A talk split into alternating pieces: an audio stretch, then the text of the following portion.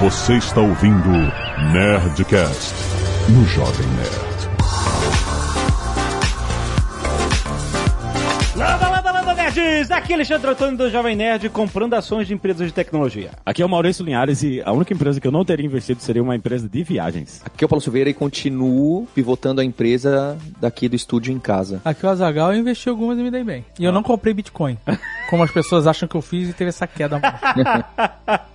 Muito bem, nerds! Estamos aqui em mais um Nerd Tech, você sabe, nossa parceira de longa data, querida Alura, de tecnologia. Você já sabe que a gente fala todo mês de tecnologia aqui com Paulo Silveira, com Maurício Linhares, com tantos convidados. E essa semana a gente tá, a gente, desde semana passada a gente tá falando um pouco sobre, né, a gente teve um marco de um ano desde que a pandemia realmente afetou a vida de toda a sociedade, né, no mundo ocidental aqui com os lockdowns e quarentenas, etc. E isso mexeu muito com as empresas, né? Obviamente a gente viu muitas empresas fechando, a gente está numa crise econômica ainda que vai durar muito tempo, mas muitas empresas de tecnologia tiveram que se reinventar, tiveram que mudar o seu foco. Algumas que a gente já até discutiu recentemente, né? Já estavam migrando serviços para streaming, etc. e tal, a gente falou de Disney e tal, mas tem muitas outras empresas que também tiveram o seu foco todo afetado pela pandemia e tiveram que se virar para sobreviver nesse mundo de crise. A gente vai falar sobre algumas delas aqui neste papo que está muito bom.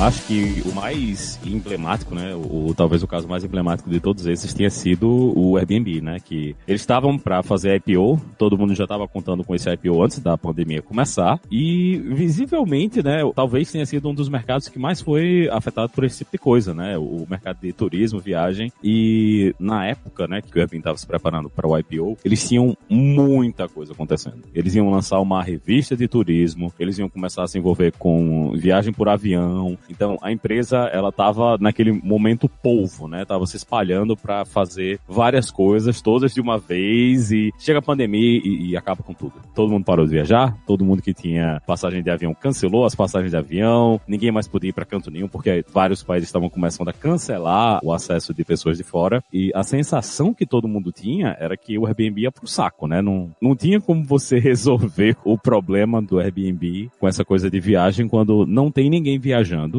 e a gente não tinha expectativa de voltar a viajar. Só que aconteceu uma coisa interessante nisso aí, que foi que, apesar das pessoas não estarem mais fazendo viagens internacionais ou viagens longas por avião, né? Tava todo mundo dentro de casa, de saco cheio, querendo fazer alguma coisa, trancado na pandemia, fazendo lockdown. É, pensando em alternativas, né? É, todo mundo ficou naquela de o que é que eu posso fazer agora? Que seja seguro, né? Pois é. E o pessoal se lembrou que, porra, eu posso pegar meu carro e dirigir para outra cidade vizinha né? Um negócio que não seja muito longe. Sabe o que é curioso também que aconteceu bastante nos Estados Unidos? A gente sabe disso por conta do Carlinhos. O mercado de motorhome nos Estados Unidos explodiu. É.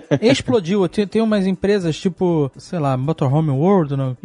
Camping World, uhum. Lazy Days. Tem umas empresas aí de motorhome que tem ações na bolsa, né? Capital aberto e tal. E essas empresas estavam indo de mal a pior, cara. E elas tiveram, sabe, é um boom. As ações explodiram também porque a demanda ficou enorme, porque na visão dessas pessoas, e eu acredito que sim, é uma maneira segura de se viajar. Você tá viajando na sua casa. É, o Carlinhos Stroll fez uma série de vídeos que ele falou assim, ah, eu vou sair e ficar viajando por meses com o nosso motorhome lá. E com trailer, né? Que na verdade é um fifth wheel, que aprendi com o Carlinhos, né? Aquele trailer gigante que você carrega na caçamba da caminhonete. Então ele saiu com a caminhonete puxando o trailer e ele falou assim, eu vou viajar porque o meu filho tem aula online, agora a gente não pode alugar nenhum e quando a gente vai nos campings, a gente tá isolado, é céu aberto. E ele ficou viajando alguns meses e ficou documentando isso, ficou lá no, no canal do Carlinhos Troll, você vai ver. E aí você vai assim, será que só o Carlinhos teve essa ideia? Não, o mercado inteiro, os americanos tudo explodiu a compra de motorhomes, essas coisas e tal. Teve até matéria no Fantástico um tempo atrás que tava se expandindo no Brasil. A, e é curioso, olha que ideia. curioso, porque isso não é tecnologia, né, mas é, é parecido, né, com o caso de Airbnb que o Liana estava citando voltando. O mercado estourou de uma maneira, cresceu de uma maneira que o- normalmente o motorhome, o Carlos falou, né? No primeiro ano tem aí uma desvalorização, tirou da, da loja, tem uma desvalorização de 20%, né? Com É, que qualquer carro, veículo, é. né? E ele botou pra vender o dele é, recentemente com uma desvalorização só de 5%. É. Porque não tem motorhome. Não então tem, o o preço dos tá- usados subiu também. Exato. E isso virou realidade em todos os carros, né? Quem foi pro mercado de carros usados agora teve uma surpresa, porque todo mundo imaginava que o mercado ia pro saco, né? Que ninguém ia ter dinheiro pra estar comprando carro usado. E o que aconteceu foi o contrário, né? Os preços de carros usados aumentaram. Primeiro porque tá difícil de comprar carro novo, né? O, o ágil de comprar o carro novo. Eu tenho um amigo que comprou um, um carro novo aqui logo quando ele se mudou pra cá, ali no meio da pandemia, e ele tomou um ágil de quase 4 mil dólares no preço do carro. Nossa, por que isso? E o cara da concessionária disse, ó, se você quiser, você, você leva. Se você não quiser, a gente arranja outra pessoa pra comprar. Caraca. Todo mundo resolveu ou se mudar ou tá trancado dentro de casa e não tá mais usando transporte público, né? Você não tá podendo mais estar andando de ônibus, andando de metrô, porque é um risco, né? Você tá se arriscando a estar naquele ambiente fechado e que pode estar cheio de gente. Então, ficou uma coisa problemática e muita gente que tinha carro pequeno ficou naquela de, porra, agora eu preciso de um carro grande pra viajar, né? Quem não quis comprar um motorhome teve que comprar aí um, um- carrinho maior, um SUV mais espaçoso pra fazer viagens longas pra se aproveitar disso aí. E foi nessa coisa que a galera do Airbnb se voltou, né? Eles se voltaram pra essa coisa do turismo local. Mas isso só nos Estados Unidos ou, ou em outros países também? Isso eles viram no mundo todo. E assim, a gente viu isso no Brasil também, porque todo mundo reclamando das cidades pequenas, de todo mundo recebendo visita, né? E gente vindo de outros lugares. Eu, eu vi muito pessoal na Paraíba reclamando, né? Que tinha muita gente de João Pessoa indo pro litoral norte e sul, para cidades menores ali, que são próximas, né? A, a gente em João Pessoa, porque todo mundo tava querendo sair de João Pessoa pra ir pra praia, e era melhor você ir pra praia nessas cidades menores, né? Então aumentou muito o movimento, e é uma coisa que se viu no mundo todo porque ninguém tinha opção. Tanto você dava pra pegar avião, né? Eu, no meio da pandemia, infelizmente, eu tive que pegar um, um avião e fui vestido de Robocop, né? Com máscara, com tela na cara, com uma porra toda, tomando banho de álcool, limpando a cadeira. Mas o ideal era você ir pra lugares próximos, né? E, e o Airbnb investiu pesado em fazer marketing para essas coisas, pra você viajar pra esses lugares mais próximos de você, lugares que você pudesse fazer viagem de carro mesmo. E é uma coisa que aqui nos Estados Unidos é bem comum, né? Você quando tá aqui, por exemplo, onde eu moro, né? Aqui na Flórida, eu moro no centro da Flórida mesmo, perto da Disney. Então o foco aqui é levar o pessoal pras praias, né? Então ou as praias no Golfo do México, né? Sarasota, Naples e a- as praias que tem lá, ou as praias do outro lado, né? Que é onde fica o Kennedy Space Center, onde o pessoal faz lançamento de foguetes, essas coisas. Então tinha muita propaganda e eles investiram pesado e muita gente fez isso. né? A gente tem vários parques estaduais que são praias aqui também e que tinham essa coisa de você fazer camping, então eles deram opção para o pessoal conseguir fazer essas coisas e reservar isso. E isso terminou salvando o negócio deles, né? Eles, eles fizeram um layoff, colocaram uma galera para fora, diminuíram o tamanho da empresa e as coisas que eles estavam fazendo, né? Essa coisa de revista de viagem, de investir em viagem de avião, né? Fazer todo esse tipo de coisa. Eles largaram tudo isso e uma coisa que o, o acho que o Brian Chesky é o, o CEO, ele estava falando que a empresa ela redescobriu o que é o business, né? Do Airbnb. É meio que essa, como é que é a palavra que eles usam aqui nos Estados Unidos para isso? É, é tipo um negócio de receber a pessoa Hospitality? é, pronto, hospitalidade, né? Foi um dos casos que a gente viu de uma empresa que soube entender a conjuntura, né? Todos os problemas que estavam acontecendo e mudou, né? A empresa, eles conseguiram fazer o IPO. Mas eu acredito que eles tenham trabalhado também forte nessa educação dos sellers, né? Dos caras que botam imóveis, das pessoas que botam imóveis,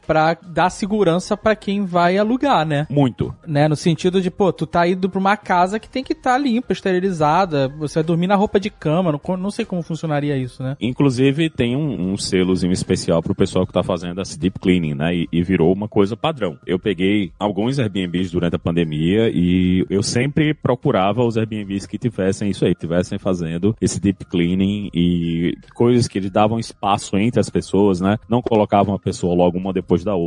Então, tudo isso foram coisas que eles tiveram que educar o pessoal que estava recebendo também para ter esse tipo de cuidado, né? De você estar em um ambiente, principalmente porque o, o objetivo, né, para todo mundo que tava fazendo isso aí, procurando essas coisas locais, era evitar os hotéis. E você não tá num ambiente que você tem um monte de gente, tá todo mundo junto, né, usando o mesmo corredor, entrando na mesma piscina. Elevador, né? Pois é. Então eles terminaram tendo uma vantagem grande porque eles tinham acesso a, a isso, né? Tinha, eles já tinham acesso a toda essa rede, né, de gente que estava lá e foi uma coisa que para o, o, turismo local terminou sendo também interessante porque eram lugares que muita gente talvez não fosse, né? Que o, o pensamento padrão seria você pegar um avião e ir para um lugar mais longe e muita gente agora começou a olhar para essas cidadezinhas que estão vizinhas, coisas mais próximas para fazer turismo, né? Porque quem tá preso na pandemia lá um ano, seis meses, oito meses, já não aguenta mais olhar para as quatro paredes, qualquer coisa que não seja a própria casa é melhor, né? Acaba que essa é meio que pegada, né? E é curioso também do Airbnb que nesse caos da pandemia, que todo mundo tomou um susto, né? O setor todo hoteleiro tomou muito susto. Tem o caso da WeWork, que ficou bem complicada na parte do escritório, mas a Airbnb foi curioso, porque como o Linhares colocou, durante esse meio tempo eles entraram na bolsa, não é? Então eles fizeram o IPO deles, e acho que também estavam meio com medo, né? Você vai fazer IPO no meio da pandemia. Eles fizeram IPO em dezembro de 2020. Perfeito. E eles estavam, o preço inicial estava em 68 dólares, né, estimado.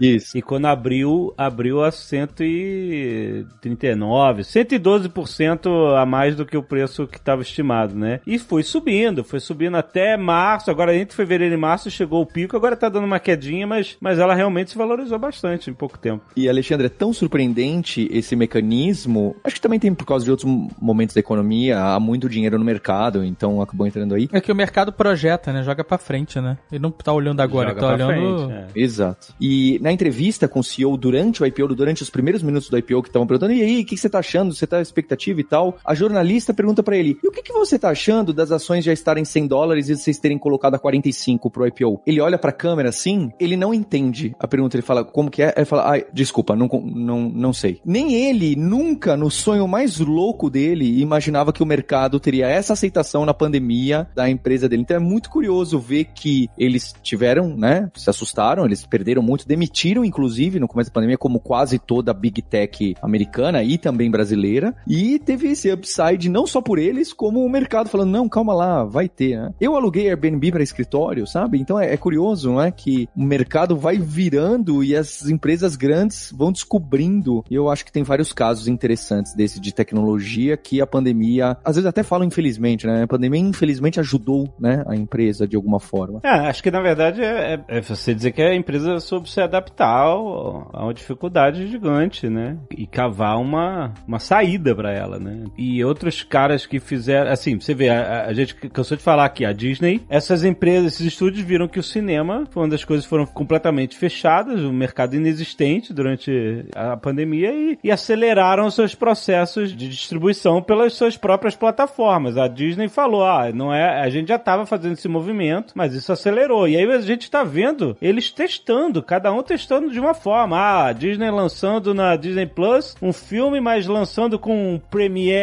para quem pagar um pouquinho a mais, para quem não só é assinante. Os assinantes vão ver depois. A, a HBO, a Warner, lançando Mulher Maravilha durante um período só e depois tirando da plataforma para ver se consegue trazer os assinantes, né, com aquele senso de urgência de eu ter que ver o filme agora, eu vou perder durante algum tempo. Então a gente tá vendo todos esses caras testando na nossa frente, né, o mercado, mostrando que ninguém entende exatamente o que, que vai pegar, o que, que não vai pegar, né? É justamente se adaptando a, a esses novos tempos. E aí, o que, que a gente sempre coloca em discussão é, quando a pandemia for diminuindo e acabando e tal, a gente vai ver o quanto dessas adaptações vão sobreviver e vão até ser novos modelos de negócios depois, né? Porque o mercado mesmo mudou a forma de consumir, né? Pois é, a gente mudou a perspectiva, né? O que é que a gente imagina e... Exato, a gente mudou, é. É, a gente tá em, com perspectivas diferentes, tá entendendo o mundo de um jeito diferente, né? E, e uma das coisas, eu até, eu levei o meu filho pra pediatra essa semana e uma das coisas que ela disse foi uma coisa assim que me pegou. Ela falou, olha, seu filho tá com uma infecção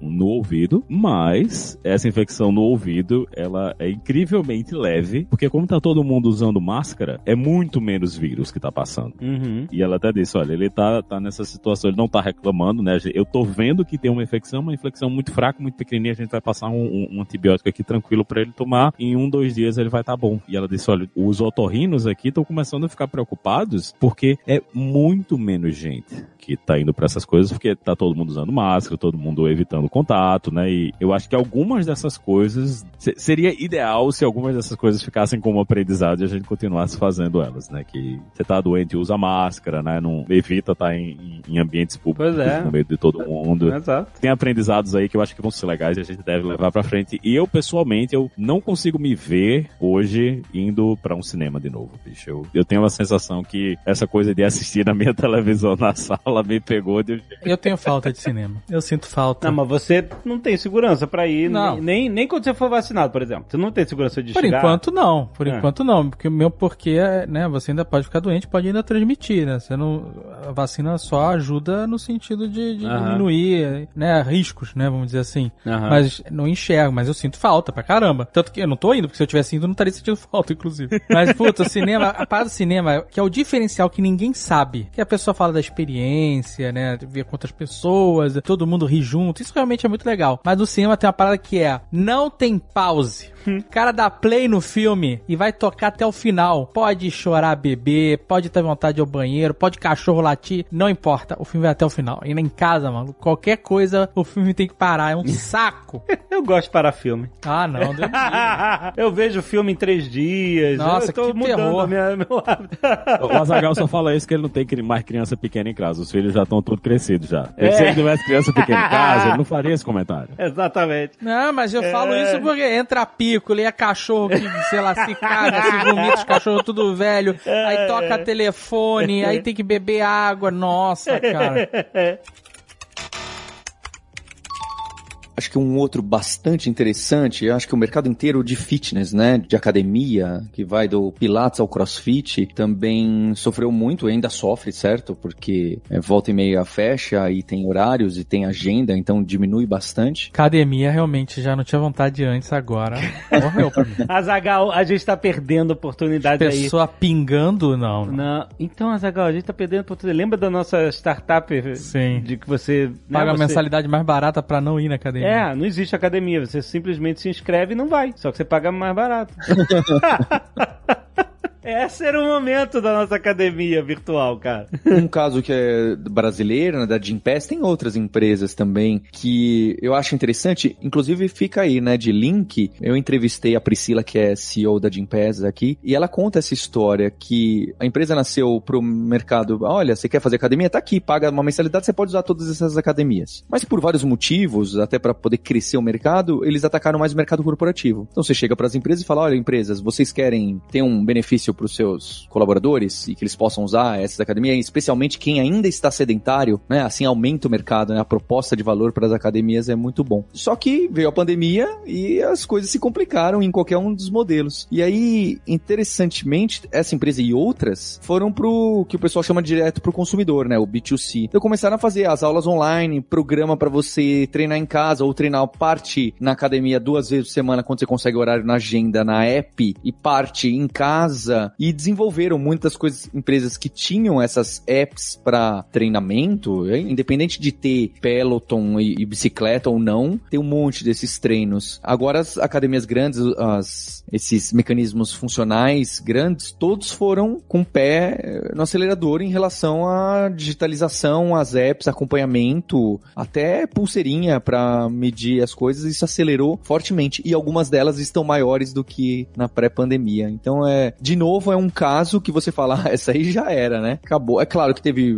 muitas que infelizmente fecharam, especialmente os de bairro sofreram muito, é, é muito triste. E algumas foram conseguiram dar essa pivotada, essa mudada, normalmente usando tecnologia. Então é, é interessante que é uma analogia bem próxima do Airbnb, né? E termina que eram empresas que. Volta para o que a gente falou na, naquele outro episódio sobre as grandes, né? Que era uma coisa que esse caminho parecia ser o caminho que as coisas iam seguir e a pandemia acelerou absurdamente isso aí, né? Aqui nos Estados Unidos tem a Peloton, que é aqui da bicicleta. Você compra a bicicleta ergométrica e tem o- os programas, você assiste os vídeos ao vivo, né? Eu assisto vídeo gravado para fazer o, o exercício na ergométrica e surgiram várias outras, né? E até outras que estavam menorzinhas começaram a fazer isso aí. Tem uma que é com um remador, que agora eu esqueci o nome, mas é um remador todo de madeira, bem bonito, vem com a telinha. E o pessoal percebeu que tem muito espaço para isso aí e as empresas que produziam, né? As empresas que produzem esse tipo de material foram pegas meio que com as calças na mão, né? Eu, eu comprei o meu remador em, em, março, né, na pandemia e recebi ele em agosto. É para vocês imaginarem o tamanho da fila que tinha. Caraca. Mas é remador tipo House of Cards que tem água dentro, essas coisas? Não, não, o meu é um remador comum mesmo, desses que você acha em, em academia de CrossFit mesmo. Mas é um mercado que cresceu em níveis, né? Uma das grandes marcas, né, a, a Rogue que faz equipamento para academia aqui nos Estados Unidos, eles pagavam hora extra da hora extra, contrataram um monte de gente e mesmo assim os caras não conseguiram entregar, né? Eu, eu comprei um, um, hack deles e esse hack também demorou três meses para chegar aqui em casa. Então, todo mundo que estava nesse mercado de produtos de exercício teve muito espaço porque o pessoal não tá conseguindo ir para academia, né? A maior parte das academias está fechada e as academias que estão abertas está todo mundo naquela. Eu vou estar tá nesse ambiente compartilhado com todo mundo e não tô com muita coragem, né? Então essa coisa de aula online, né? Um, um dos outros serviços que tem aqui que também cresceu um bocado é o RoamMod, que é um, um, serviço de é mais focado em mobilidade, né? De você conseguir fazer alongamento, essas coisas. E eles também estão investindo muito nisso aí. Então o pessoal que estava correndo por esse lado, né? Que já tinha uma plataforma, que já tinha aula, já tinha espaço, cresceu muito e a gente viu outros players entrando dentro desse mercado. Né? A Apple lançou o Apple Fitness Plus, que é exatamente isso aí, essas aulas para você poder fazer junto com o seu Apple Watch e você faz o, o serviço, ele faz o, o, tracking, né? Você assiste a aula, ele faz o tracking. Então foi uma área que cresceu muito e que tá todo mundo aí no mercado tá meio de olho, né? Tentando ver como é que eles conseguem entrar, como é que eles conseguem aproveitar, porque com a quantidade de gente que se mudou, né, para longe do trabalho, que vai ficar trabalhando remoto, com certeza muita dessa galera vai preferir fazer o exercício em casa também. Então, tem um pedaço grande aí do mercado que está disponível, né, que o pessoal pode brigar aí para pegar esses clientes.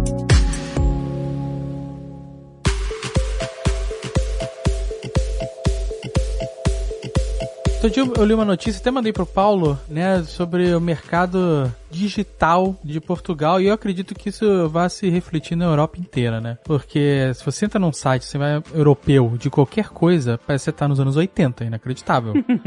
e por conta da pandemia, eles foram forçados a acelerar inacreditavelmente a digitalização dos negócios. Porque a Europa ela é muito ainda avessa à digitalização. Se você viaja para os Estados Unidos ou você mora nos Estados Unidos, você não usa dinheiro mais, por exemplo. Você só usa cartão ou métodos de pagamento pagamento é, sem contato. Na Europa, o dinheiro é usado ainda, sabe? É bem diferente. Só que agora, com tudo parado, sei lá, França com terceira onda, tudo isso acontecendo, eles estão sendo forçados a, a digitalizar os negócios. E eles não têm, em Portugal, eles não têm profissionais para a demanda que está existindo. Eles precisam de 20 mil profissionais de TI e eles só conseguem formar 2 mil por ano. Nossa. Então estão desesperados atrás de profissionais de TI brasileiros, de, de outras nacionalidades, para ocupar essas vagas, esses cargos, cara. Caraca. Isso não é um problema só de Portugal, viu? É um problema pior ainda, porque tá muito difícil de você fazer processos de imigração, né? Então, o processo de imigração comum aqui para os Estados Unidos tá meio que bloqueado, né? Tá bem mais complicado de se fazer. Mas o cara não pode trabalhar remoto? Então, pode, mas tem muita empresa que quer a pessoa pessoalmente lá fazendo o trabalho. É por causa da complicação de fazer o, o transferência bancária, esse negócio todo. E tem muita gente que tá comentando que o normal, né? O, o que a gente fala aqui em tecnologia, o melhor jeito de você aumentar aumentar seu salário, você trocar de emprego. Você vai conseguir ali uns 10, 15% de aumento, 20% de aumento quando você troca de emprego. E o pessoal tá falando que agora na pandemia o desespero tá tão grande de gente para contratar que tem gente pegando 30, 40% de aumento porque simplesmente não tem mão de obra disponível dentro dos países que já tem a, a papelada toda pronta, né, para trabalhar. Tem um processo separado para vir aqui para os Estados Unidos, que é o, o visto O, mas esse visto ele precisa ser feito todo dentro do consulado e não tem consulado aberto, então você não vem mais com visto O aqui para os Estados Unidos. É praticamente impossível você conseguir entrar dentro do país, então tá todo mundo desesperado porque não tem como você pegar mão de obra, a não ser que você contrate o cara para trabalhar remoto onde ele tá, lá no país que ele tá. E, e agora, para o, o, pessoal de tecnologia, né, o pessoal que tem acesso a, a esses mercados internacionais, tá um momento realmente muito quente porque tá todo mundo percebendo que eles precisam investir em tecnologia porque é o jeito que tá todo mundo interagindo agora, né? Tá todo mundo trancado dentro de casa nos seus celulares e nos seus computadores e não tem como formar todas essas pessoas que são necessárias aí. E esse problema de Portugal, de só formar 2 mil, isso é o problema do mundo. Todos os lugares que você for, todo mundo tá se conseguir formar gente o suficiente e capacitar gente o suficiente para fazer esse tipo de coisa. E aí que entra o Paulo com a Lura, né? Pra ajudar a agilizar a formação dessa galera. Aliás, isso é uma boa entrada pra pergunta da Alura mesmo. A Alura é uma, uma empresa de tecnologia que tá lidando justamente com capacitação desse universo que a gente está explorando aqui. Como é que foi pra vocês, Paulo? O Linhares tinha falado disso, né? Que eu nem tinha pensado na hora que é, nós também, é, várias instituições de ensino, não só a Lura, sentiram esse impacto, né? Na pandemia, lá no, no início, o primeiro momento que teve um lockdown forte, especialmente no estado de São Paulo, em março de 2020, a gente sentiu um baque negativo, né? A gente vinha crescendo forte, janeiro, fevereiro lá do outro ano, pré-pandemia no Brasil. Em março a gente sentiu um baque, mas a partir de abril a gente começou a crescer com mais força do que em janeiro e fevereiro. Não muito mais força, tá bem? Acho que também porque a empresa já tem um tamanho, mas claramente a gente cresceu com mais força. A gente também começou essas imersões e as quarentenas que vocês ajudaram a gente, que foi também um mecanismo que fez a gente se tornar ainda mais conhecido, então também ajudou. E eu acho que algo que mudou na educação, é claro, tem toda essa parte que infelizmente as escolas presenciais sofreram, então sofrendo muito, desde faculdade, a escola de inglês, a, a, a de tecnologia, tudo, mas no online, outro que deu um salto muito grande foi o ensino corporativo. Então as empresas, porque eu acho que nós, né, já não tínhamos preconceito de aprender online, certo? Ou tínhamos pouco preconceito, nós, é pessoas físicas, né? Agora, grandes empresas sempre torceram um pouco, né, o olho ali para falar, pô, vou colocar meus colaboradores para aprender online. Será que tem qualidade? Será que isso aí? Eu nem conheço os nomes dos players, não é? Então, a partir de abril do ano passado, a gente sentiu que empresas que antes eram reticentes, elas não é que elas diminuíram o ceticismo, elas foram obrigadas a encarar a educação online, não tinha muito, não havia outra opção. E aí elas começaram a perceber, parece, muitas perceberam, opa, isso aqui veio para ficar dar sim. É óbvio que tem pontos que são negativos em relação a esse presencial, isso é óbvio, mas elas viram, opa, existe a possibilidade, dá para fazer, especialmente para hard skills, né, essas coisas mais técnicas, dá para fazer bem e estão experimentando. Então, a gente como instituição de ensino foi vantajoso se você olhar assim, é óbvio que não dá para tirar uma conclusão e falar, olha, ajudou, né, é até chato, é, mas caíram algumas barreiras do ensino à distância depois da pandemia. Mas você acha que houve, pra, no caso de vocês, um movimento dentro da Lura de se reposicionar, de mudar a comunicação, de atingir um novo público, ou só o mercado que mudou a percepção e veio procurar? Ou foram os dois? Eu acho que os dois, mas a gente não se posicionou muito, a gente não bateu no peito e falou, olha, talvez a gente devesse, tá, Alexandre? A gente devesse ter falado, olha pessoal, o que vocês estão esperando agora? Mas uhum. acho que não estava claro para ninguém, né? Agora fica um pouco mais fácil. Mas naquela época você ia bater no peito e falar, você não sabe o que, que aconteceu, até, bem, uhum. acho que era complicado, mas me faltou essa visão ali atrás. Mas a gente também foi impactado negativamente no braço nosso que chama Kaelon, que é o ensino presencial. Sim. A gente transformou para remoto, a gente fechou vários escritórios. Positivamente o que a gente teve é a gente demitiu zero pessoas, porque como a gente, o crescimento até aumentou, a gente conseguiu realocar as pessoas de projetos. Inclusive a gente continua contratando, não é? Acho Legal. que no, no começo do ano passado éramos 210 pessoas, somos 270 ou 260 agora. Então a gente vem num crescimento aí. Mas teve, tá? Não foram só glórias, não. E a gente foi para full remote. Isso é a realidade de muitas empresas, não só de tecnologia, né? Exato. A, a gente chama aqui de remote first. Não é que é, olha, tem alguma coisa para fazer? A prioridade é remoto. Não uhum. dá? Então, então aí a gente vê. Mas reunião, etc., a prioridade tudo remoto. E o quanto dessa cultura você acha que a sua empresa vai continuar mesmo depois da pandemia? De remote first? Eu acho que 100%, Alexandre. Acho que 100%. A gente declarou, inclusive, que não tem plano nenhum de voltar. Cara, isso é a realidade de muita empresa, cara. Impressionante. A gente conhece algumas empresas que, ah, lidavam com projetos, segurança, etc. E já não existe nenhuma possibilidade de ninguém trabalhar remoto. Aí a pandemia forçou todo mundo a trabalhar remoto. E aí eles tiveram que se adaptar. E aí depois eles falaram assim: não é que deu certo? não é que dá para trabalhar remoto com toda a é. segurança, com tudo. Tiveram um trabalho de readaptar os sistemas, os processos, a segurança de informação, etc. Mas uma vez feito, ah, funcionou. É porque dias. chama zona de conforto. É, pois é. O cara né? tava na zona de conforto e tal, e não queria mudar, e foi forçado a mudar. É isso. Exato, né? É, mas eu acho que essa realidade vai ser uma cultura que vai permanecer depois da, da pandemia. Um monte de empresas vão continuar remotas, mesmo tendo a possibilidade de voltar pro escritório, né? E vocês me descreveram, tá bem? Eu tava na zona de conforto e desconfiava do trabalho remoto o, de. O, o Paulo não acreditava. Não acreditava.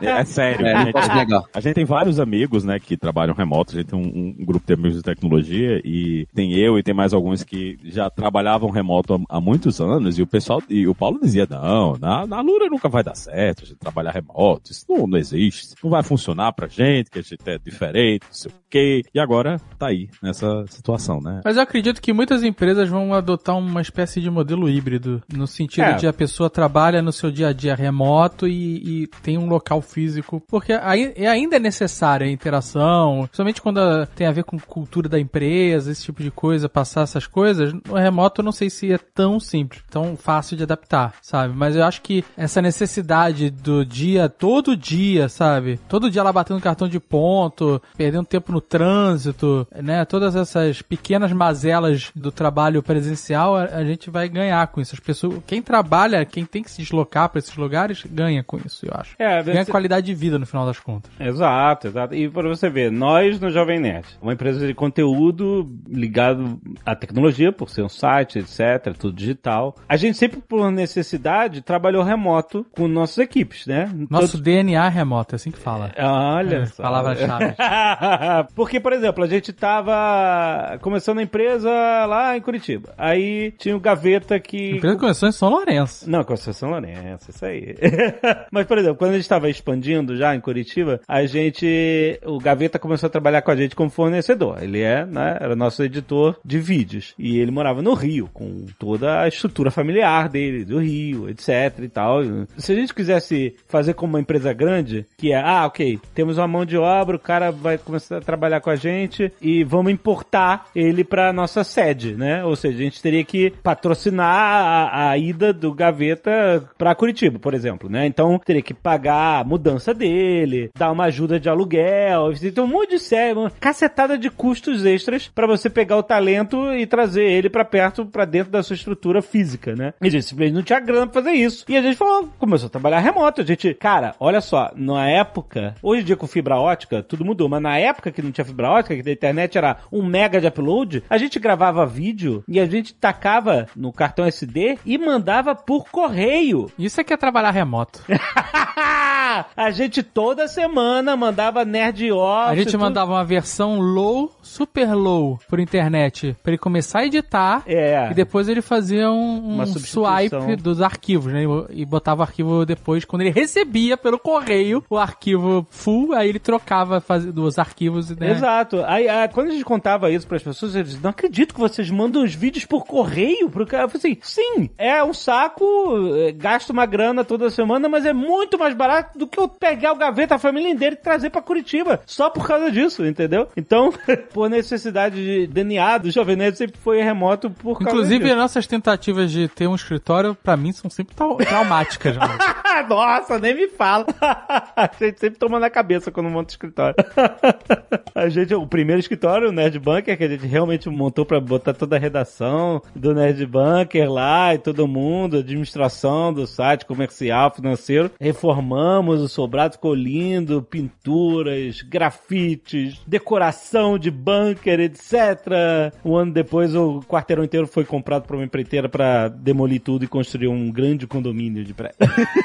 Aí a gente tá bom, ok, ok, a gente faz parte da vida. Aí vamos agora pegar uma sala comercial num prédio, porque o risco é muito menor Exato. e tal. É. Aí o universo falou assim, o risco é menor. É, a gente vai, reforma a sala, quebra a parede, bota, ah, começa, e decora, faz aquela tudo, monta a estrutura. E aí, quanto tempo depois que ficou realmente pronto? Dois meses. Dois meses depois, pandemia. e aí isso, aí a gente, bom, ok, remoto, né? A gente acabou devolvendo no escritório. A gente ficou alguns meses, né? Negociamos aluguel, etc e tal. Ficamos alguns meses com o escritório, mas eu falei assim, olha, a gente não tem perspectiva de voltar mesmo. Vamos devolver a sala, mais, mais um prejuízo que a gente vai ter que amargar. Mas ó, o bom de trabalhar remoto por tantos anos é que não foi um processo traumático, né? Uma vez É, que para alguns setores, algumas equipes da nossa empresa sofrem mais com remoto, né? Aham. Tipo, financeiro, é pior o trabalho remoto. Eu tenho certeza que eles preferiam estar trabalhando juntos, né, presencialmente. É, o comercial, porque a, a natureza do departamento comercial é se fazer ser lembrado, né? Então você ter reuniões, ir lá, almoçar, trocar ideia, ver o que, que tá rolando, né? É, esse convívio social também é, isso parou. muda muito, né? Acaba você ter que ficar forçando isso digitalmente, né? Vamos fazer uma reunião e ninguém aguenta fazer reunião de Zoom, né? Então é, esse setor sofre um pouco também, mas, mas se adapta. Mas eu vi gente falando é, que trabalha em empresas maiores ainda, amigo nosso trabalha na Luiza Labs, falando que às vezes ele sente falta do cafezinho, porque às vezes ele resolvia algo muito rápido, tomando um café ali na, na, na copa da empresa, coisa que ele não consegue fazer agora, sabe? Tipo,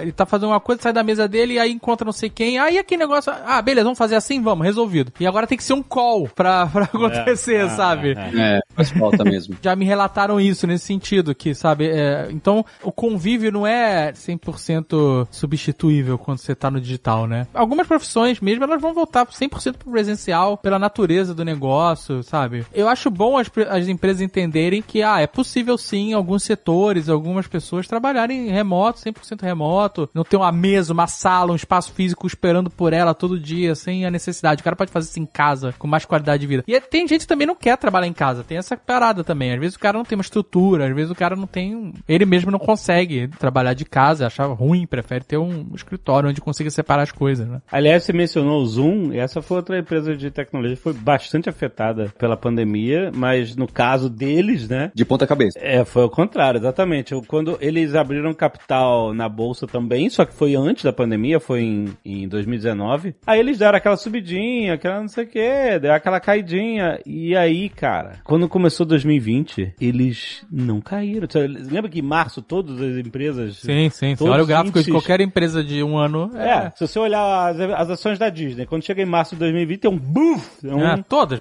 praticamente. um, é o mesmo gráfico. Um, um abismo e depois volta a crescer e tal. O Zoom não tem esse abismo. Ele só. O ele que é uma loucura, né? Porque existe cara. um monte de ferramenta de teleconferência. Exato. Eu não sei por que o Zoom foi o escolhido. Você Então- tem Google, você tem Skype, você tem um monte. Por que o Zoom? Eles eram uma, uma ferramenta que era primariamente business to business, né? Era uma, uma ferramenta que era para empresa. Uhum. E eles tiveram essa noção, antes de todo mundo, de que eles podiam abrir a ferramenta para ser usada por consumidores. Pra família se falar, etc, essas coisas todas. Pra família se falar, tem muita conversa, né? Antigamente o pessoal reclamava muito porque o Zoom ele funcionava meio como um spyware, né? Porque ele se instalava muito fácil na sua máquina e era muito difícil de você se desinstalar. É mesmo? É, Por que isso? esse tipo de ferramenta é uma ferramenta que vai ser usada por todo mundo o tempo todo e quanto menor a fricção para você usar a ferramenta, mais eficiente vai ser para você ligar e conectar microfone, esse negócio todo. Então, o Zoom ele se atualizava sozinho, ele quando ele subia e ele via que o executável não estava lá, ele baixava o executável, botava o executável de novo lá no lugar. E pra gente que não sabe muito operar o computador, é muito bom, né? Porque ela tá funcionando o tempo todo, independente do que você fizer. Se você apagou o arquivo errado, mexeu num lugar onde não devia ter feito, mas muita gente reclamava que isso não era o comportamento de uma ferramenta profissional, né? E, e eles tiveram que mudar muitas dessas práticas, né? Lá no, no início da pandemia, muita gente apontou para essas coisas que eles faziam, eles tiveram que mudar muita coisa, mas teve essa coisa da facilidade do uso, é incrivelmente fácil e você consegue instalar o Zoom em qualquer lugar, né? Você tá no Windows, no Mac, no Linux, você consegue instalar o Zoom para fazer funcionar e era muito fácil de você colocar outras pessoas, porque não tinha criação de conta, não tinha nada. Você tinha lá, clicava no link, entrava no link e acabou. Aham. Todas essas outras ferramentas, você tem que criar uma conta, tem que botar um e-mail, botar um telefone. Ah, é um saco, vai. Quando o cara fala assim, ah, vamos fazer uma reunião, é beleza, eu uso- eu- a gente usa, aí já, já tremo todo. Nossa, o que eu vou agora? Central Ring, Blue Ah, Central Jeans, Ring, nossa, É. Ring, né? e exatamente. sei lá o que, nossa, cara. Mas é, tudo isso são entraves que o pessoal das outras ferramentas não viu, né? O, o Meet só ficou disponível para todo mundo bem depois, no meio da pandemia. E os caras do Zoom, eles foram muito rápidos para abraçar isso aí, colocar o pessoal para usar. Hoje, inclusive, não tem nem limite mais de call, né? No, no início, eles colocavam, acho que era 40 minutos o, o limite da call. Agora não tem mais limite. E por que, que eu tô pagando então? Ai, aí eu não sei. Cancelar Zoom. Peraí, deixa eu entrar aqui. Isso foi uma coisa, e eles correram muito rápido para fazer. Tem várias outras ferramentas que o pessoal usava, né? Tem o GoToMeeting que faz isso também. O pessoal podia usar Slack, podia usar Teams, mas como a facilidade de uso do Zoom era muito maior do que de todas essas ferramentas, inclusive você não precisa instalar o Zoom na sua máquina, mas você pode rodar ele direto no navegador. Eu pessoalmente recomendo que as pessoas façam isso, não instalem essas coisas, rodem ela direto do seu navegador, que é melhor. E isso foi o, o grande trunfo que eles tiveram para virar a ferramenta padrão. E quando a gente sair da pandemia, quando isso acabar, vai continuar sendo a ferramenta padrão, porque todo mundo está acostumado, todo mundo está com ela instalada, e ele tem esse fluxo, né, que é um, um dos fluxos mais fáceis de você usar. E é uma coisa que eu acho que o pessoal não se preocupa. A fricção que é você conseguir entrar ou usar uma ferramenta. Eu, eu gosto sempre de levantar isso aí da loja da Net Store, porque eu não tenho condição nenhuma de lembrar a senha de todas as coisas e, e tipo, a senha da Net Store, Store é tipo uma parada que eu uso uma vez por ano quando vocês fazem promoção. É. Vou até dizer aqui, eu, uma, uma vez por ano vocês fazem promoção, eu vou lá e compro coisa. E é muito legal eu não ter que saber ou ter uma senha, velho, pra Nerd Store. Eu vou lá, boto meu e-mail, recebo o link no e-mail, entro na loja, faço minha compra, acabou, velho. Acabou. E quem não tá se preocupando, principalmente agora na pandemia, que tá todo mundo trabalhando com produtos digitais, quem não tá se preocupando em diminuir essa fricção da pessoa chegar no seu serviço e fechar alguma coisa, né? Comprar, assinar, alugar, fazer qualquer uma dessas coisas, tá vacilando muito, né? Porque tem muito dinheiro que tá aí, tá disponível, que o pessoal tá tendo que usar essas ferramentas, tem que fazer uso dessas coisas e as ferramentas que são mais fáceis de usar, infelizmente, são as ferramentas que ganham, né? E o Zoom tá aí para provar isso aí, né? Era uma ferramenta que era uma ferramenta que pouca gente conhecia, né? Que era uma coisa muito business to business, né? Coisa de você fazer empresa e agora a vovó de todo mundo tá usando o Zoom, né? Eu, eu consigo fazer uma ligação via Zoom para minha mãe e funciona tranquilo. Então, você acha que também existe um investimento em, sei lá, influenciador, celebridade, falar que tá usando o Zoom, sei lá, porque eu vi isso em... Não, agora com certeza. Entrevistas... Aonde tem marketing? Como é que a gente faz? Eu quero descobrir aonde é que tá a minha assinatura do Zoom. Pois aí, aí você vai ter que falar com eles, Azagal. Mas com certeza depois eles começaram a investir nisso aí. Mas no início foi muito de tomar as decisões acertadas, de liberar o acesso para todo mundo, né? Que levou a ferramenta para frente. Hoje, se você tá aqui nos Estados Unidos em inglês, você consegue colocar o, o close caption, né? A reunião vai estar toda legendada. Você consegue pagar um serviço para fazer isso aí. O quê? Tem. Você consegue legendar um, um, uma apresentação do Zoom. Caraca! Mas o Zoom tem mais loucuras, né? Que é o negócio de gravar reunião. Uai, o que, que tem? É, vira esses memes malucos de, de- Eu acho invasivo, inclusive, gravar reunião. Aqueles cara que... É tudo Zoom. Aquele cara que fechou a reunião e não fechou? E É. achou que fechou a Foi reunião ao e- banheiro, ou foi e se foi- aliviar na frente das câmeras. Então, ou... aquilo foi verdade ou foi uma parada Não sei, montada? Que isso viralizou o Zoom pra caralho. Teve dia de juiz que o cara solta um peido agressivo achando que tava no mudo e aí no final. Não sei se era juiz ou desembargador, sei lá o que que era. Teve do gatinho também, o filtro do gatinho. Tem um monte, é, teve do gatinho, do gatinho foi ótimo. Caraca, cara. Mas sabe qual é a minha barreira com o Zoom? Eu uso quando tem que usar, mas porque quando a gente marca uma reunião, a gente usa o Google, né? A agenda do Google. E ele já gera um link ali do Meet. Então, puta, eu acho muito sacal ter que criar um novo link de Zoom pra substituir na agenda. Então, a praticidade de você mandar um invite, né? Mandar um convite pra uma reunião e a pessoa já receber esse convite com um link. Quando você abre sua agenda, ah, tem uma reunião agora, clica na reunião. Já Aham. tem um link, você já vai direto pra reunião. Aham. É muito mais prático do que você ter que ficar colocando, sabe, outros links. Eu acho meio chato isso. Quando eu abro a reunião e eu vejo que não tem link nenhum, eu falo, ai meu saco, lá vem. Aonde- Aí tem que ficar perguntando, aonde que vai ser a reunião? Então, mas o Zoom. Cadê não, o link? O Zoom não tem essa integração com a agenda do Google, por exemplo? De, né? Tem, tem, agora tem, agora tem. Inclusive, rolou uma treta ali no início da pandemia que o Google tava colocando o link do Hangout maior, mais visível. Eu sabia que você tinha cara de, pro- de antitrust. vai. Netscape está voltando. Mas eu nunca vi essa assombrar. opção de criar reunião e ter um link de Zoom ali. Não, mas você cria a reunião através do Zoom, eu acho. Ah, porra, eu vou abrir Zoom pra criar a reunião? Mas se você usa o Zoom direto, você vai marcar a sua reunião no eu marco a reunião na agenda, não no Zoom. Então, mas o Zoom você Eu abro pode... minha agenda pra ver, ó, nesse buraco eu posso Mas marcar uma você reunião. pode chegar e falar assim, olha, no dia 13, às eh, 14 horas, vou ter uma reunião. Você marca a reunião no Zoom, faz os invites no Zoom Mas e é, o não Zoom... faz sentido isso. Mas isso que você usa, se você usa o Zoom pra tudo, você Não, mas você... marca tudo no Mas Zoom. você usa o Zoom, Zoom pra agenda? Você vai conseguir ver as Não, outras reuniões que cara. você tem no dia? Não, você não Então vai não faz ver. sentido marcar uma reunião no Zoom. Então, mas aí é uma preferência do usuário. Você tem que abrir sua agenda, olhar que você tem um espaço naquele horário, aí você vai pro Zoom. Já, já, já, já foi tudo errado. Porque, ah, então, porque outras pessoas podem ter convidado você pra uma reunião que não é do Zoom, é isso. E não vai aparecer no seu Zoom. não, porque o Zoom não é uma Então, agenda. É, eu, sim, o Zoom é uma agenda de reuniões do Zoom. Tá mas não das outras. Não, não, eu tô, eu tô te dando razão. O Zoom é realmente ele é uma agenda de reuniões Não, o Zoom Zoom. tem coisas você- boas. Quando a gente fez o, o- A gente jogou a live lá de Tormenta, eu usei duas câmeras, né? Uhum. Então ele troca de câmera fácil, dá pra usar duas câmeras. Aí, tá troca vendo? de câmera fácil, a qualidade do vídeo é melhor. Eu não tô Então. discu- a, a ferramenta é boa, só digo que a praticidade de marcar reuniões usando a agenda do Google pra mandar convites é muito melhor, pô. Tá vendo? Temos um Googler aqui. Não vai ser Meet por muito tempo. Eles vão matar, vão dar outro nome, vai virar outra ferramenta. ah, é, já vai mudar, já já, exato. É, já, já, já, já, tá na hora de mudar, né? Eu acho que já deve ter uns dois anos já de produto, já tá na hora do Google matar e transformar em outra coisa. Sim, vai ser Google Let's Do It. Vai ficar mais jovem.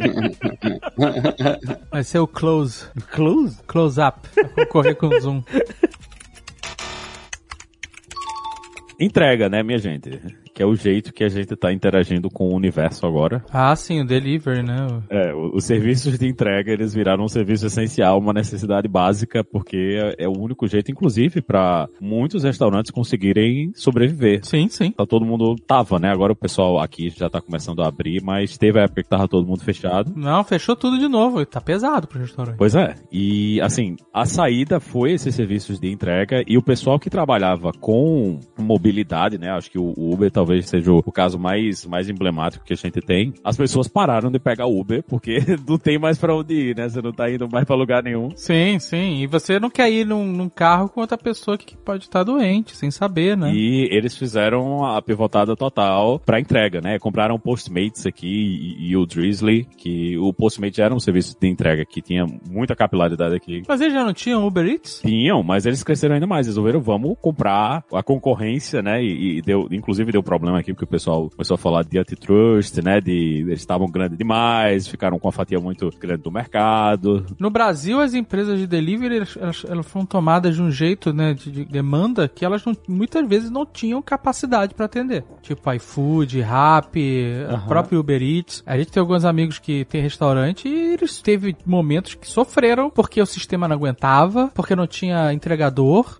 Realmente, ele- eles passaram esse período de a demanda ser maior do que o- os serviços podiam oferecer. É, esses serviços todos que formam a gig economy, né? Aquela a economia do bico, né? Porque todo mundo que trabalha com esse aplicativo tá fazendo bico, né? Não tá empregado, não tá, não tem carteira, não tem nada. Por né? enquanto, porque na Inglaterra Sim, então. Eles falaram assim, Uber é emprego sim, É. assina a CLT, paga plano de saúde, acabou a palhaçada. É, exatamente. Então o que eu tô querendo dizer é o seguinte, que a pandemia realmente fez mexeu bastante na- nessa gig economy e isso ainda vai gerar bastante conversa, bastante debate, justamente porque Era uma maneira rápida de quem perdeu o emprego e principalmente nos Estados Unidos, né, que o cara ganha por hora, né? Aham. Ou ele diminuiu as horas ou ele parou de trabalhar. Ele, ele podia se inscrever no aplicativo desse, no Brasil também, e passar Era- a trabalhar imediatamente. Era uma maneira rápida de Né? fazer um bico e ganhar uma grana. Só que a discussão toda é que os pagamentos da gig economy ficam cada vez menores, as empresas ficam cada vez mais bilionárias. Sim, sim. E não tá ajudando. no- se a crise agravar toda a economia a ponto de tanta gente estar desempregada migrando pro gig economy sem as seguranças normais do emprego, é, gente vai criar desigualdades, é, sabe, descontroladas, né? Nesse, nesse Mais universo. descontroladas. Mais ainda, né? Exatamente. Mas certamente a pandemia mexeu com tudo isso, né? E essa discussão vai longe mesmo. Teve um movimento grande de consolidação no mercado, né? E pra quem tava vendo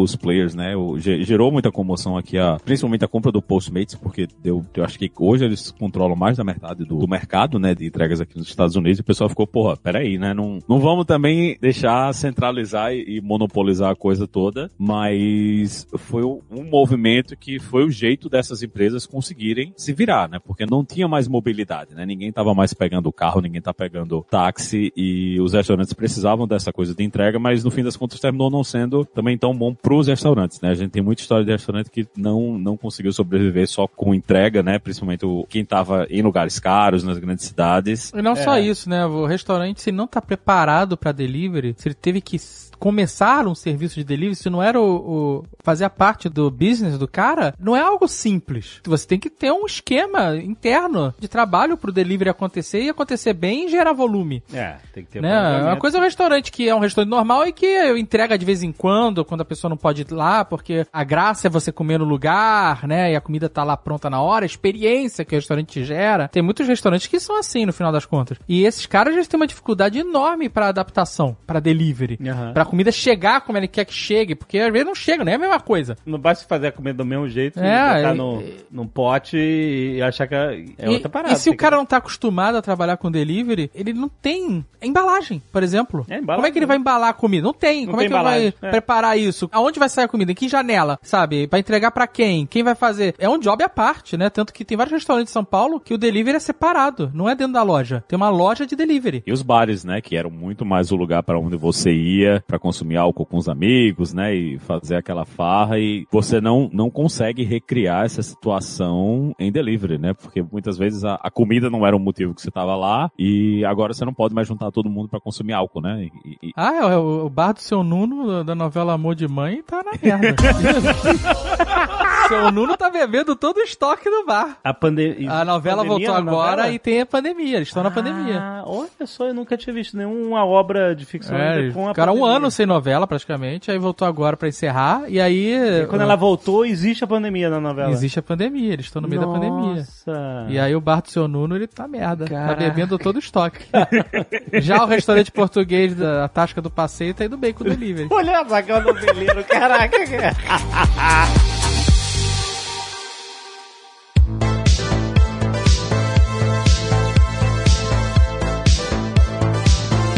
Paulo, quero te perguntar da imersão Dev 2 que rolou agora. Você falou brevemente, né, da primeira que vocês fizeram ano passado e tal. Como é que foi a adesão da galera? A adesão, Alexandre, foi o seguinte: a gente teve nessa imersão gratuita para quem queria dar o primeiro pontapé, né? O primeiro mergulho na programação. Em 10 dias, a gente teve 102 mil inscritos. Nossa! Caraca! Aí, Portugal! Se prepara que a Luna tá mandando gente pra aí. Só no servidor de Discord, 26 mil pessoas. Caraca! Tipo, a live inicial bateu um pouco mais a metade do que as lives das cartas batiam do Jovem Nerd. E a gente teve 30 mil views só na live de pré-abertura. Foi incrível. A gente ficou muito contente. Porque tem gente de tudo que é lado. Tem médica, tem geógrafo, músico. Foi muito maior até do que a gente já estava planejando para ser maior do que a, a do ano passado. E foi realmente surreal. A gente vai deixar um link aqui para um artigo que a gente fez mostrando os melhores projetos, as coisas engraçadas que aconteceram, o que, que as pessoas criaram durante esses 10 dias. Eu tenho certeza que vai ter muita gente que vai falar para vocês: olha, passado alguns anos eu, eu entrei nessa carreira porque vocês divulgaram Imersão Dev lá. Eu tenho certeza. Ó, ó, que legal. muito bom, muito bom. Espero que eu role. E que mais? O que, que a gente tem mais de novidade na Lura pra galera? A gente encerra essa imersão dev gratuita lançando um site novo que a Lura tem agora, com um tema mais de código, mais hacker, mais dark, mais jovem de alguma forma, né? Mais Mais jovem. Ah, isso é muito bom, cara. Mas Dark, o que vocês estão fazendo da Luna Snyder Cut?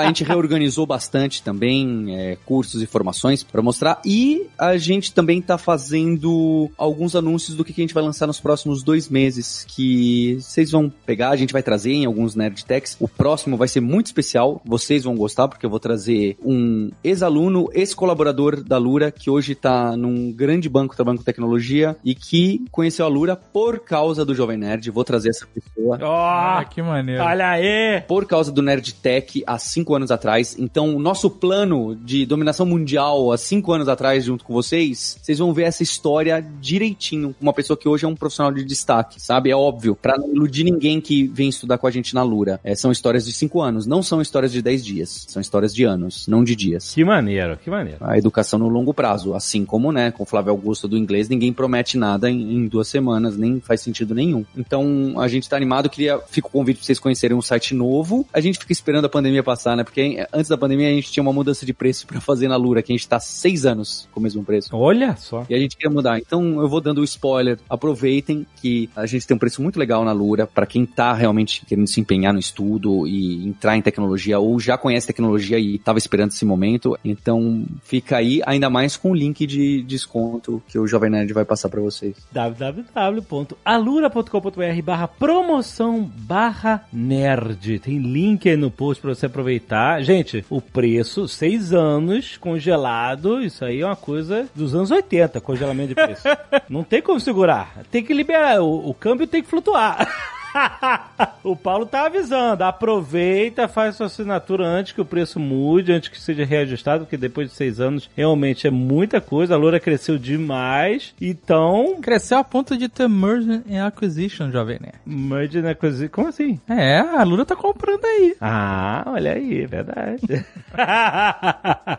Muito bom, parabéns, gente. Então, olha, aproveita, clica aí no link, vai aproveitar, gente. Você vai ter acesso a todo o acervo de cursos da Lura, mais de mil cursos. Temos um número específico, Paulo? Já? É, a gente bateu 1.250, mas lembrando, a gente não quer assustar ninguém. É que nem, que nem o Netflix não fala mais o número de filmes, porque te gera mais ansiedade do que. Te gera, é, exatamente. Meu Deus, eu não vou conseguir consumir tudo. Cara, isso, gente, não, você não precisa consumir tudo e nem vai. Lembre-se que o número significa que você tem muita opção. Exato. Você vai encontrar o que você precisa. E o que você nem sabia que você precisava, mas você precisava. É porque você começa um curso e você, ah, esse vai te levar a outro, vai que te vai levar te complementar. Outro, é, cara, é muito bom. É realmente um retorno de investimento incrível em educação, em aprimoramento pessoal e profissional. Vale a pena. Se você ainda não é assinante da Lura, vai conhecer, tem link aí. Valeu, até mês que vem!